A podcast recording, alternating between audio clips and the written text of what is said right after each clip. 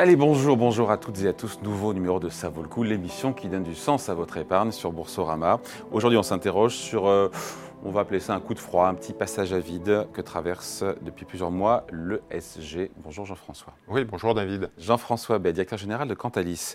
Euh, L'actu la plus récente, c'est quand même ce vent de panique sur, euh, sur l'éolien. On a eu ce gadin quand même assez, assez dingue de Siemens Energy. C'est pas une micro-boîte, c'est le numéro un euh, européen de l'éolien. On a eu 40% de baisse euh, en, en, une seule séance. Qu'est-ce qui s'est passé? Est-ce que d'ailleurs ça va mieux depuis? Parce qu'on se dit que c'est quand même pas les commandes qui manquent euh, pour un acteur comme ça, non? Oui, on aurait pu titrer aussi la finance dans le rouge. Euh, on a effectivement un, un, bain de sang sur ces, ces, valeurs. Alors vous avez cité Siemens Energy qui est un des, des leaders. Euh, c'est la fusion de Siemens et Gamesa, donc c'est euh, l'espagnol.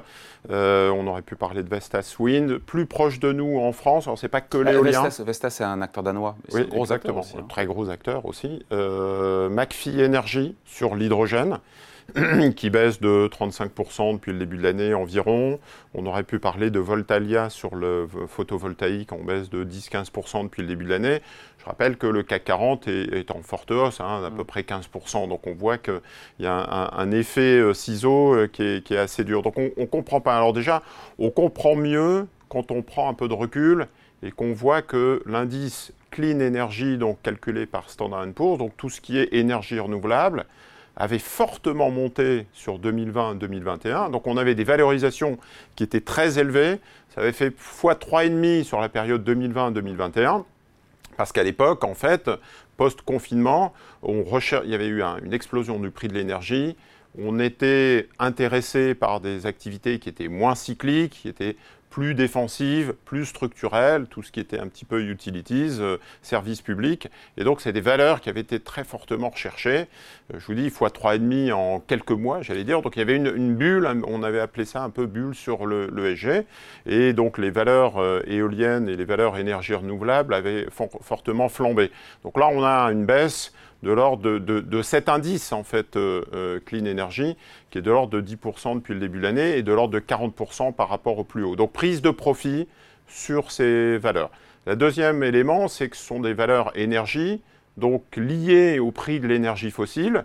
Vous avez vu que le prix du gaz. Et pourquoi c'est lié au prix de l'énergie fossile d'ailleurs? Bah, Parce que, en fait, les projets sont rentables ou pas, c'est une alternative aux énergies fossiles, alternative crédible ou pas. Donc quand les prix de l'énergie fossile flambent et euh, augmentent fortement, on se dit bah, c'est une alternative crédible, j'ai peut-être intérêt à faire de l'éolien ou du photovoltaïque pour euh, garantir ou protéger en fait euh, le coût de l'énergie et le, financement. Le jour où le prix de l'énergie fossile s'écroule, bah, ça remet en cause un petit peu l'équilibre économique et, et, cette alternative qui devient pour le coup moins crédible. Euh, le prix du gaz a été diminué par 5 sur un an, le prix du pétrole a fortement diminué, on est, euh, en baisse de, de 30-35% depuis le début de l'année, donc forcément il y, y, a quand même une corrélation en fait de tout ce qui est énergie renouvelable avec l'énergie fossile. Hein. Si vous êtes un ménage, on vous parle de photovoltaïque. Si le, prix de l'énergie fossile a fortement baissé, vous regardez tout ce qui est alternative. En revanche, si le coût reste très faible, vous n'allez pas vous embêter à remettre des photovoltaïques chez vous, euh, alors même que le, le, le, coût reste très faible. Donc il y a une corrélation très forte avec l'énergie fossile. L'autre élément qu'on a moins en tête, c'est l'impact de la hausse des taux d'intérêt. Alors pourquoi les hausses des taux d'intérêt? Parce qu'on est sur des activités de contrat à très long terme. C'est valable pour tout ce qui est un petit peu de l'infrastructure, c'est valable aussi pour tout ce qui est immobilier.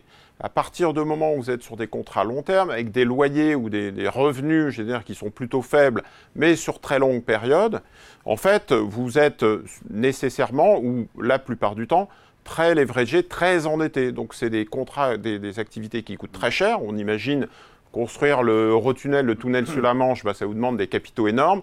Vous vous endettez et vous lissez le rendement sur très longue période. Sauf que le jour où les taux d'intérêt augmentent, ça remet en cause un petit peu l'équilibre économique. Le coût de financement a été multiplié, David, par 3 en l'espace d'un an avec la hausse des taux directeurs. C'est la hausse des taux courts, mais c'est aussi l'impact sur la hausse des longs. Hein. Le 10 ans français est autour de 3%.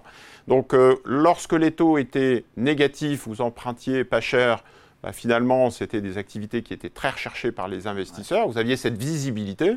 Le jour où les taux augmentent beaucoup, bah, c'est comme sur l'immobilier. vous êtes obligé d'investir, d'emprunter plus, ou le coût euh, augmente, et du coup l'équilibre financier euh, et le coût de financement augmente, et l'équilibre financier est remis en cause. J'ajoute en plus sur l'éolien des nouvelles de Siemens Energy qui étaient très spécifiques, on pourrait parler d'idiosyncratique, mais qui remet en, cause un petit peu la, chaîne euh, et, le, secteur. sur Siemens Energy? En fait, le, le, patron de Siemens Energy a considéré que il y avait des problèmes de matériaux, de fiabilité, qu'il fallait changer en fait euh, plus fréquemment en fait les matériaux de construction. Donc là où il était parti sur une garantie, j'allais dire, de 20 ans, finalement il s'est retrouvé avec un changement au bout de 10 ans. Donc ça vous diminue par deux en fait la rentabilité du, modèle économique. Et donc euh, en particulier, il a pointé du doigt euh, l'éolien offshore, donc en mer. Et donc ça allait représenter un coût pour Siemens de 1 milliard de plus le temps de refabriquer. C'est un peu comme sur le nucléaire, si on dit qu'il y a des fuites et qu'il faut revoir l'ensemble des soudures, bah, nécessairement ça vous coûte beaucoup plus cher, parce qu'en plus il faut revoir les soudures au, pire moment dans l'urgence.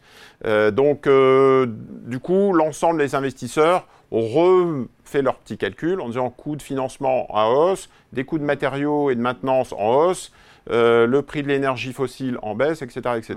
Mais ça fait tache d'huile sur l'hydrogène, ça fait tache d'huile sur le photovoltaïque, euh, et c'est l'ensemble du secteur qui est impacté. Oui, c'est l'ensemble du secteur. Après, la remise en cause, la baisse du marché, je le disais, sur des, à partir de valorisations qui étaient très élevées, est liée aussi au fait que les investisseurs ont été moins orientés vers l'ESG, les énergies renouvelables et l'ensemble des thématiques ESG au sens large.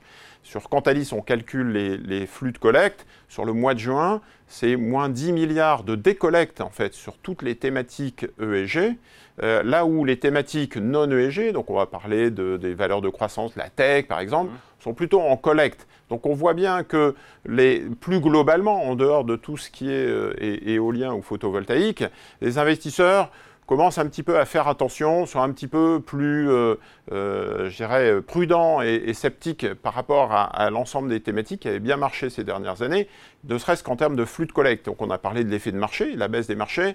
en, termes d'entrée et de sortie sur les SICAV et les fonds, c'est plutôt négatif en ce moment. Les investisseurs privilégiant des thématiques type tech, par exemple, la technologie. Donc c'est un peu un retour sur Terre quelque part. À la fois, encore une fois, des valeurs qui ont été multipliées par 3,5 c'est pas non plus euh, illogique, il y a une espèce de respiration, un peu d'attentisme. Est-ce qu'on se dit euh, que ça remet en cause ou pas du tout la thématique qui reste porteuse puisqu'il faudra bien la, faire cette transition énergétique hein. Oui, avant de répondre à la question de la, remise en cause, je voudrais rajouter un autre élément, c'est un peu l'ESG bashing. Après le greenwashing, on a de l'ESG bashing sur l'aspect réglementaire, puisque vous savez que les sociétés de gestion et, les, fonds ESG font l'objet d'une réglementation qui est en, pleine, en plein mouvement. Du coup, les distributeurs font un petit peu un pas en arrière vis-à-vis des investisseurs en se disant j'avais des fonds qui étaient très à impact SFDR 9, article 9. Il faut expliquer ce que c'est, article 9. Donc, c'est des, des, fonds qui ont des indicateurs, qui utilisent des indicateurs qui sont, on va dire, des fonds à impact où la société de gestion s'engage sur les objectifs à, atteindre, la date, les objectifs et les indicateurs. Le cadre réglementaire est plus rigoureux. Plus rigoureux, voilà. L'article 9. Et donc, du coup, les sociétés de gestion ont fait un pas en arrière en disant je vais revenir soit sur du 8, soit sur du 6 pour être plus light et éviter d'être euh, euh, moins engagé. Par moins engagé et repris par la patrouille avec une peur du régulateur. Donc, du coup, moins de de, sociétés de gestion qui poussent en fait ces fonds ESG. Après, en termes de timing de marché, je pense que ça reste des business euh, models qui sont très intéressants. Euh, je disais, services publics, des activités de contrat. Donc là, c'est peut-être plus une opportunité de marché, puisque ça a fortement baissé.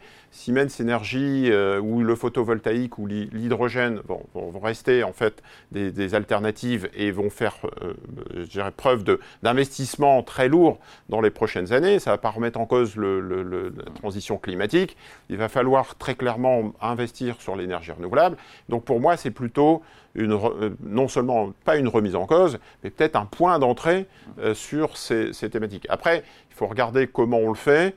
Faites attention quand même quand vous êtes investisseur particulier, on le voit bien, pour ne pas vous engager sur une monothématique qui serait très risquée, la stratégie, qui, l'alternative qui va l'emporter, la technologie qui va l'emporter, sera peut-être le nucléaire, l'hydrogène, l'éolien, le photovoltaïque. on ne sait pas. Quand on sait pas. On diversifie son portefeuille et on sélectionne des fonds qui sont plutôt diversifiés. Donc ce qu'on retient aussi, c'est que puisqu'on est en période de solde, il faut peut-être être contrariant. C'est ça l'idée, avec une stratégie, encore une fois, diversifiée, parce qu'on ne sait pas effectivement quelle technologie Ouais. va l'emporter in fine. Être contrariant, c'est la hausse des taux, qui, on peut estimer qu'on est, c'est un petit peu derrière nous. Le prix de l'énergie fossile qui a déjà fortement baissé. Donc si on veut être contrariant, on prend le contre-pied en se disant ces deux éléments négatifs ont déjà joué, Ouais. on se projette dans le futur et c'est peut-être le moment de regarder au contraire ces, ces dossiers. Allez, merci beaucoup. Explication signée Jean-François Bay, directeur général de Cantalis. Merci. hein. Merci. Ça vaut le coup revient bien sûr la semaine prochaine ici chez vous sur Boursorama.